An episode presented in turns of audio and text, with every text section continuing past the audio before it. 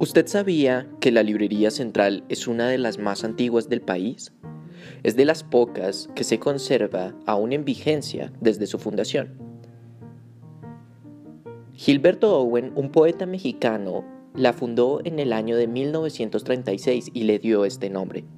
14 meses después fue adquirida por Paul Wolf, un austriaco que venía exiliado de la guerra. Él le cambió el nombre a Librería Central. Al fallecer Wolf, Hans Ungar y Lily Blair, otros dos austriacos, adquieren la librería y la ubican como uno de los puntos de encuentro cultural más importantes de Colombia. Este podcast es para hablar un poco sobre la historia de la librería y claro, para hablar sobre los libros. Bienvenidos.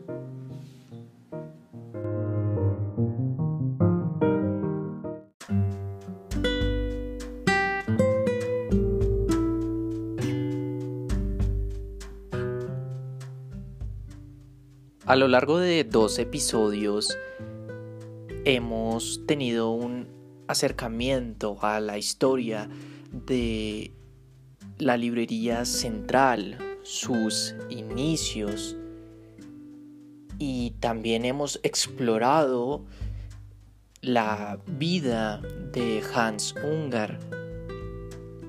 A grosso modo hemos logrado adentrarnos en esta bonita historia que acoge todo el espectro de una de las librerías de mayor importancia en Colombia. En este tercer episodio continuaremos con ese recorrido a través de la vida de Hans Ungar. Pero esta vez no quiero ser yo la persona que hable. He decidido entrevistar a uno de los sujetos que más ha estudiado al austriaco, que más ha investigado sobre su vida y obra en Colombia. Alguien que ha pasado años explorando los misterios de su biblioteca para descifrarla y entender un poco el enigma de la bibliofilia detrás de este sujeto tan particular que fue Hans Otto Ungar. Mario Jursic Durán ha publicado en diferentes revistas libros y suplementos culturales apartados en los que da cuenta de una inquietud suya alrededor de Ungar. Me ha recibido muy amablemente en su casa y hemos conversado al respecto. La conversación exquisita por donde se le mire nos permitió a los dos, pero sobre todo a mí, dimensionar el gran impacto que este hombre ha tenido sobre la cultura colombiana, especialmente sobre la cultura libresca, la cultura de los libros. Pero vale, eh, quiero que sean ustedes, nuestros oyentes, quienes atestiguen esta conversación. Así que les dejo aquí eh, la grabación producto de dicha entrevista.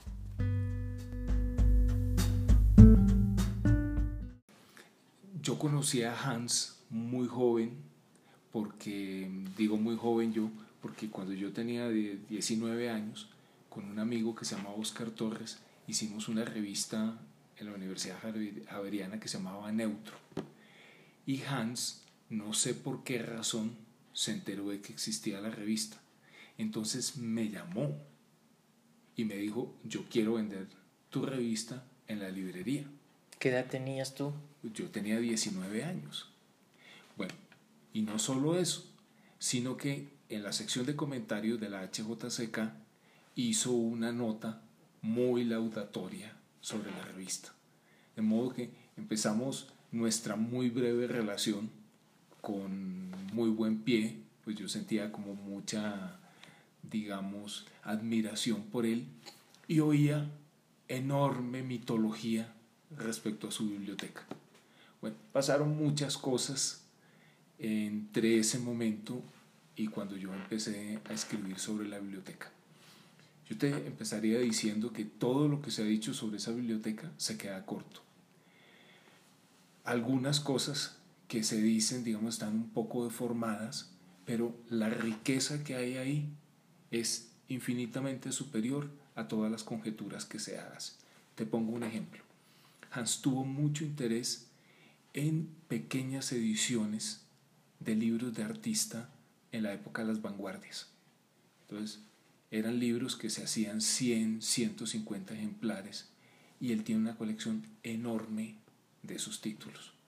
De modo que una sola exposición, por ejemplo, atendiendo a ese material que él tiene, la gente se quedaría, pero muy sorprendente. Además, mira, muchos de sus libros preanuncian lo que posteriormente serían las novelas gráficas. Fueron como los primeros intentos de hacer muy deliberadamente cierto tipo de narración, de narración que se apartara de la literatura, del texto verbal y se apoyara mucho más en las imágenes. Y es magnífico lo que Hans tiene al respecto. ¿Y en qué momento tú empiezas a ser consciente de que este hombre tiene esa bibliofilia tan particular? Mira, yo había llegado a Hans por distintos caminos. A mí en el pasado me interesó y también lo conocí a Nicolás Gómez Dávila, que es otra de las personas que tuvo acá en Bogotá una biblioteca privada y muy, muy importante, por otras razones diferentes a las de Hans, pero son dos bibliotecas que tienen nexos, tienen vasos comunicantes entre ellas. Y también está el tema de los inmigrantes mi familia, o bueno, mi padre no fue precisamente un inmigrante porque él vino a trabajar con una multinacional acá. No llegó a Colombia en las circunstancias difíciles que llegan otras personas. Pero siempre tuve curiosidad sobre eso. Obviamente cuando uno hablaba de inmigrantes de lengua alemana, pues Hans era uno de los más notorios. Todo tiene su tiempo. Eh, tuvo que pasar mucho tiempo, probablemente eso me sirvió a mí para conocer mucho más de diferentes tipos de literatura y en el momento en que empecé a hacer esa investigación, pues digamos que pude apreciar muchísimo mejor lo valiosa que es esa, esa biblioteca que Hans, que Hans fue construyendo, que además tiene algo muy peculiar. Mira, los bibliófilos lo son prácticamente desde chiquitos. Entonces a los cinco años están ahorrando la plata que le dan para el kinder para comprarse la edición del Quijote que ellos quieren y eso. Hans fue un bibliófilo muy tardío. Uno pudiera decir que él empezó a hacer la biblioteca en forma después de los 35 años. Es un caso sumamente peculiar, pero por supuesto a partir de ahí empezó a acelerar a fondo y logró conformar una biblioteca muy importante, te insisto en eso, que aproximadamente debe tener 25 mil volúmenes. Digamos que su bibliofilia comienza tarde, pero ya era un loco por comprar libros. Pues digo, el hecho de visitar la librería central cuando Wolf todavía la, la atendía y como ir seleccionando libros que él quería llevarse que de alguna otra forma lo conectaban con la biblioteca que había dejado en su casa. Creo que ahí ya estaba coqueteando un poco con eso que quería conseguir, ¿no? No, por supuesto, es que no era falta de pasión, era falta de recursos. De dinero.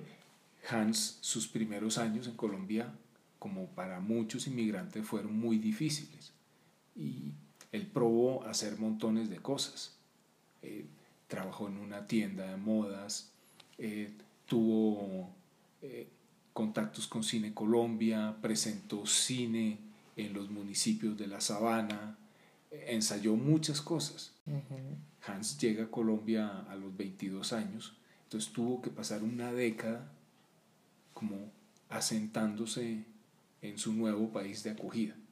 Y solo después de los 35 años, pues digamos, yo asumo que pudo tener algún dinero excedente para empezar a comprar con muy buen ojo eh, todas las cosas que fueron engrosando su biblioteca.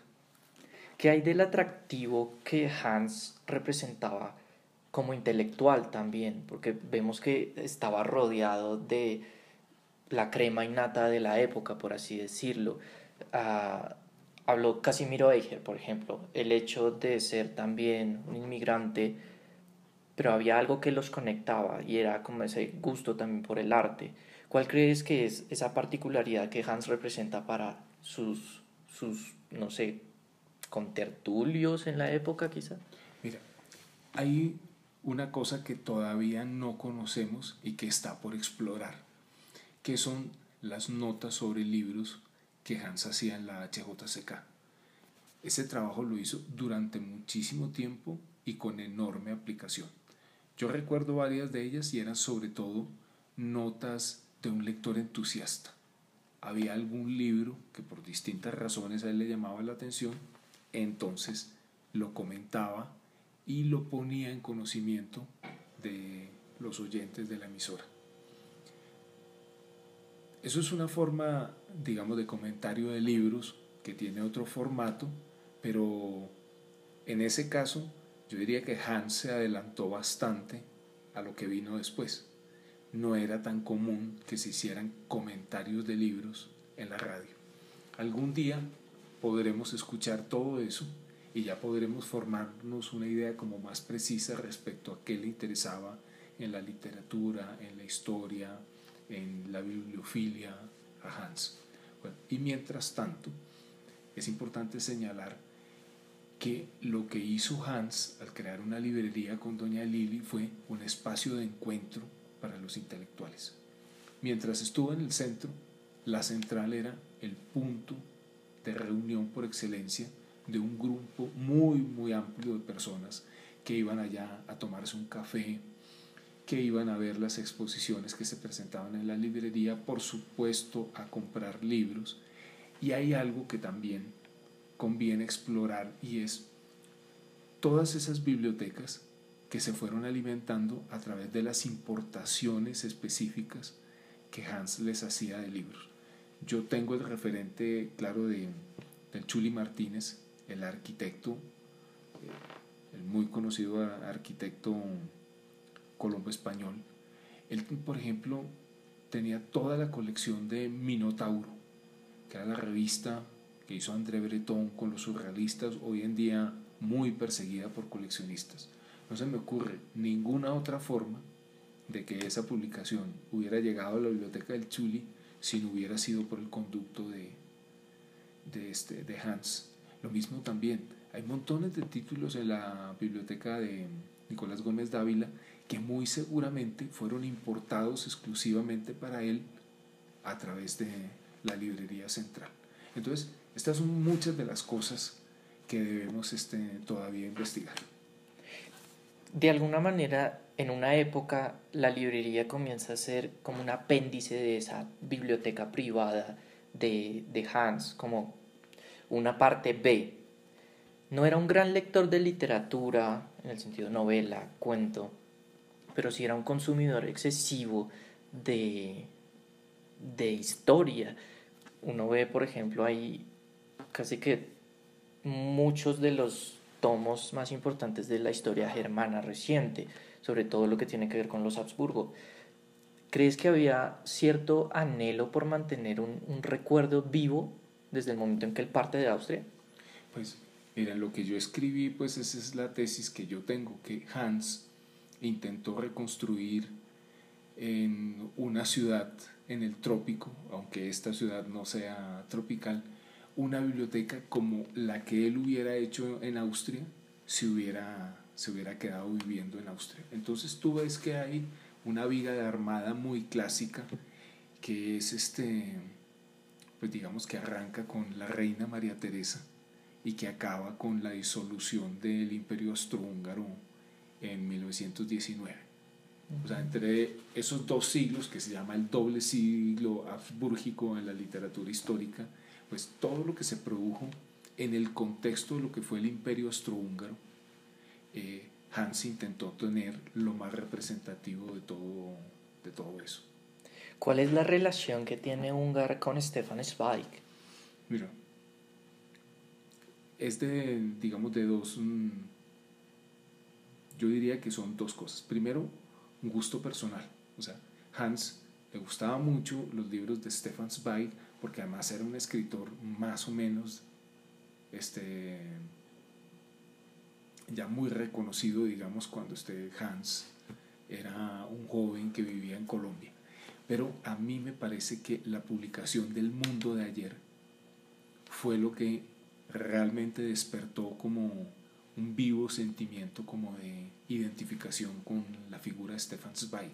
Porque el mundo de ayer es una biografía de la Viena y del mundo, la atmósfera vital en la cual creció Hans y que desapareció evidentemente con la Segunda Guerra Mundial.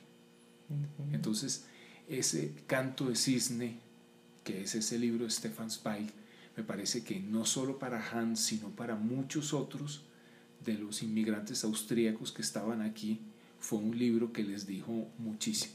Mira, en, en un libro que publicó El Caro y Cuervo de Thomas Chaimowicz, otro de estos inmigrantes austríacos, él lo dice con absoluta precisión. O sea que el día más eh, deprimente en la vida de ellos fue cuando Stefan Zweig se suicidó. Y entonces, bueno, además el periódico El Espectador ahí en el centro tenía como un gran tablero y entonces lo anunciaron. Y yo he revisado los periódicos y fue noticia primera plana en todos los periódicos colombianos. O sea, en la página inicial apareció el suicidio de Stefan Zweig. Es decir, que no solo a la comunidad austriaca, sino también al público lector colombiano era una figura de referencia. Y no puedes olvidar que Zweig tenía una relación este, de vieja data con Germán Arciniegas. Se intercambiaron cartas que están en la Biblioteca Nacional. Stefan Zweig contribuyó, eso lo sabemos por las cartas, a la publicación en inglés del Caballero el Dorado de Arciniegas. De modo que em, es un, digamos, es era una figura de referencia en el mundo intelectual. Y luego está esa historia imposible conjetural. Arciniegas había hecho muchos esfuerzos porque Arciniegas, eh, porque Stefan Zweig viniera a vivir a Colombia. Y ahí se abre una fantasía interesantísima. ¿Qué hubiera pasado si Zweig y su mujer vienen a vivir en Bogotá? Una tesis interesante. Claro. Yo quiero preguntarte también por la relación que sé que no era muy cercana o no lo sabemos con exactitud de Hans Ungar y otro bibliófilo que era Mendel, Bernardo Mendel. Lili trabaja como secretaria durante mucho tiempo para Bernardo Mendel, pero hasta qué punto la biblioteca del uno pudo haberse visto alimentada por la del otro. Mira, hay una diferencia sustancial porque Mendel era un hombre muy rico y eso le permitió tener acceso a libros que muy pocas personas, no solo en, Colombia, no solo en América Latina, sino en el mundo, hubieran podido tener acceso. Entonces, ahí hay este, digamos, como una diferencia de grado. Con eso lo que quiero decirte es que, pues, en su biblioteca, Mendel tenía, por ejemplo, mapas originales hechos por Américo Vespucci. Eso, pues, de ninguna manera Hans en aquellos tiempos podía permitirse. Pero también tenían, digamos, este, algunas otras diferencias. A Mendel le interesó muchísimo toda la historia americana. Entonces, tú ves que tenía todos los libros de los cronistas, em, toda la literatura importante que se hizo durante la colonia, los, eh, los grandes libros de historia, los grandes libros de poesía. Hans tuvo interés en eso, pero no como si fuera uno de los núcleos importantes de su biblioteca. Y luego está el tema de la música. Hans le interesaba, eh, era bastante melómano, pero no coleccionaba muchos libros relacionados con música. Eso sí, tenía montones de cosas Mendel, porque acuérdate que Mendel también era un pianista muy, muy competente. Incluso, pues, quienes lo oyeron tocar dicen que hubiera podido hacerlo profesionalmente de lo bueno que era la biblioteca de Hans tenía cosas que no tenía tanto la de Mendel. Por ejemplo, a Mendel no le interesaban tanto las artes plásticas como le interesaban a Hans. Y lo que te había contado estos libros de artistas de vanguardia en los años 20 y 30, bueno, cosas de ese estilo muy difícilmente la encontrarías en la biblioteca de Mendel. De todas maneras, el interés en el mundo de los Habsburgo está muy presente en los dos. Y en eso sí se parecen mucho las dos bibliotecas. ¿Qué tanta relación habría entre el libro de Zweig, Mendel el de los libros, y este Mendel? ¿O no tienen nada que ver? No, bueno, este, eso sería una, eso es una conjetura interesante la que hay. Lo que pasa es que, claro, esto es un libro publicado Mendel de los libros, un libro publicado en los años 20, tiene mucho el contexto, digamos, en que los libreros de viejo funcionaban en aquellos años. Pero es interesante que se comparta el apellido entre ese gran y trágico librero de la novela de Zweig y el gran coleccionista que fue Bernardo Mendel. Bueno, yo te quiero preguntar también por la presencia de Hans Ungar en la Universidad de los Andes. Es uno de los fundadores, pero ¿cómo llega él a esa, a esa instancia? Incluso tengo entendido que dio clases en algún momento. Mira, eso es una cosa que yo he querido averiguar. Lo que pasa es que los archivos de la época de la Universidad de los Andes están un poco desordenados o mucho desordenados. Entonces una de las cosas que yo quería ver era este, cuál fue, digamos, específicamente la forma en que Hans se involucró con la universidad. Evidentemente todos saben, así consta pues en muchas partes, que fue parte, digamos, del grupo fundador de la universidad. Era amigo de Mario Latorre y sobre todo era muy amigo de em, Álvaro Castaño Castillo y Gloria Valencia, las personas que llevaban la HJCK. Em, Álvaro fue durante mucho tiempo, bueno, al menos en esos primeros años, fue como el secretario eh, personal de la torre, su mano derecha en los asuntos de la universidad. Y yo también he escuchado que Hans, como varios otros este, inmigrantes, dieron clases en esos primeros años en la universidad. Ahora, tenemos que tratar de saber qué fue lo que enseñó Hans específicamente en la Universidad de los Andes. Eh, por el momento no lo sé. Es parte, digamos, de los temas que despiertan mi curiosidad y que espero resolver en, en algún momento pronto. Hablando de la HJCK, ¿has podido acceder a los archivos en donde tuvo participación Hans? Mira, parcialmente eso se podrá hacer en un tiempo. En este momento, Caracol Televisión, que son los dueños de la HJCK, hizo un convenio con la Radio Nacional de Colombia. Todo ese material se está digitalizando. Algunos de esos programas se están pasando. Hay un proyecto a más largo plazo con la HJCK, pero como te digo, todavía habrá que ver. En las grabaciones que te digo, pues obviamente tú oyes, Hans hablaba bien español, pero conservó unas, un acento marcadísimo hasta el final de, de su vida. Un poco como el de Lily, con las R's marcadas. Exactamente, marcadísimos, eso, aunque evidentemente pues tenía un dominio muy bueno del español.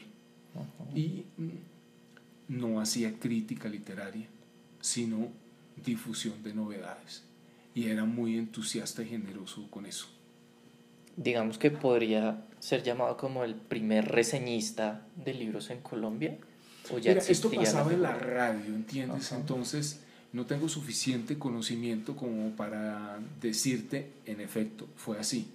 Pero lo que sí te puedo, digamos, decir con un razonable grado de certeza es que no había muchas personas como Hans, además, con esa constancia haciendo, debió haber sido, no sé, por lo menos 15 años haciendo programas una vez a la semana de este estilo. De modo que solo por volumen ya hay una cosa muy importante, porque es que además llamaría mucho la atención saber por qué razones recomendaba esos títulos específicos. Es un personaje de novela, Hans Ungar, un poco. Sí, claro, pero además, mira, Hans después, eh, digamos, se volvió muy un librero y eso, pero Hans fue un joven, es que cuando llegó tenía 22 años, entonces le gustaba la cacería, iba a los llanos, eso. Hay unas historias familiares que se involucró en la búsqueda de un tesoro en La Guajira, viajó mucho por el país, hizo como hacían muchos de estos austríacos o algunos de los alemanes antifascistas de alpinismo. Se involucraron con el país este, en el cual vivían y a diferencia de tantos otros, nunca quisieron volver e hicieron su vida acá y, y creo que este, Hans nunca ni Lili se han nacionalizado, pero de todas maneras pues son más colombianos que cualquier otra cosa. Finalmente, pues es, bueno, en el caso de Lili, Lili ha pasado casi 80 años de su vida en Colombia. Son colombianos. Bueno, ya para cerrar, quisiera preguntarte, ¿sigues investigando sobre Hans Ungar? ¿Sigues con esas inquietudes? ¿Seguirás escribiendo? Sí, claro, porque además, mira, en lo que escribí, pues este, se me quedó muchísimo. De hecho, el texto que se publicó es una versión un poco, digamos, este, como compuesta a última hora, porque lo original era muchísimo más extenso. Pero en el camino he podido verificar algunas cosas de las cuales yo tenía sospechas, pero ya tengo los datos que corroboran que era como yo había intuido que era. a estas alturas no me cabe la menor duda de que Hans compró una visa espuria para venir a Colombia, lo cual lo digo sin, como un simple dato. Esto era, una, era un asunto de vida o muerte. Entonces, ¿qué más da que hubieran comprado una visa falsa o eso? Pero em, ya encontré, digamos, todo lo que corrobora, porque efectivamente había toda una operación de visas falsas y eso acabó descubriéndose eso. Entonces, Hans fue, digamos, un beneficiario afortunado de esas cosas. Gracias a esas visas falsas, Hans pudo salvar su vida, porque acuérdate que nadie de su familia sobrevivió, o sea, ni sus padres ni su hermano. Todos murieron en campos de concentración. Entonces, pues, fue una fortuna que alguien se haya puesto a hacer un chancuco para habernos mandado a Hans acá a Colombia. Bueno, Mario, muchas gracias. No, Santiago, a ti es un gusto. Esperamos que las personas que vayan a la librería sean conscientes cada vez más de la tremenda historia que hay detrás.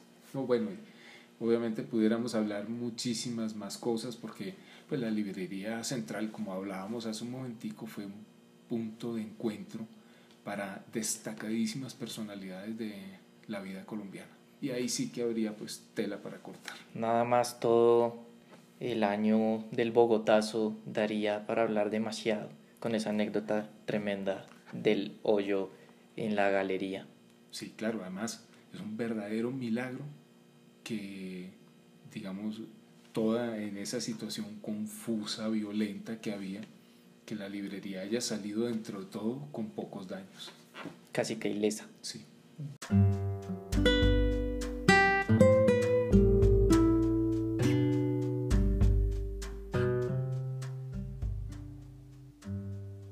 Después de escuchar nuevamente la entrevista que sostuvimos Mario y yo, me doy cuenta de que realmente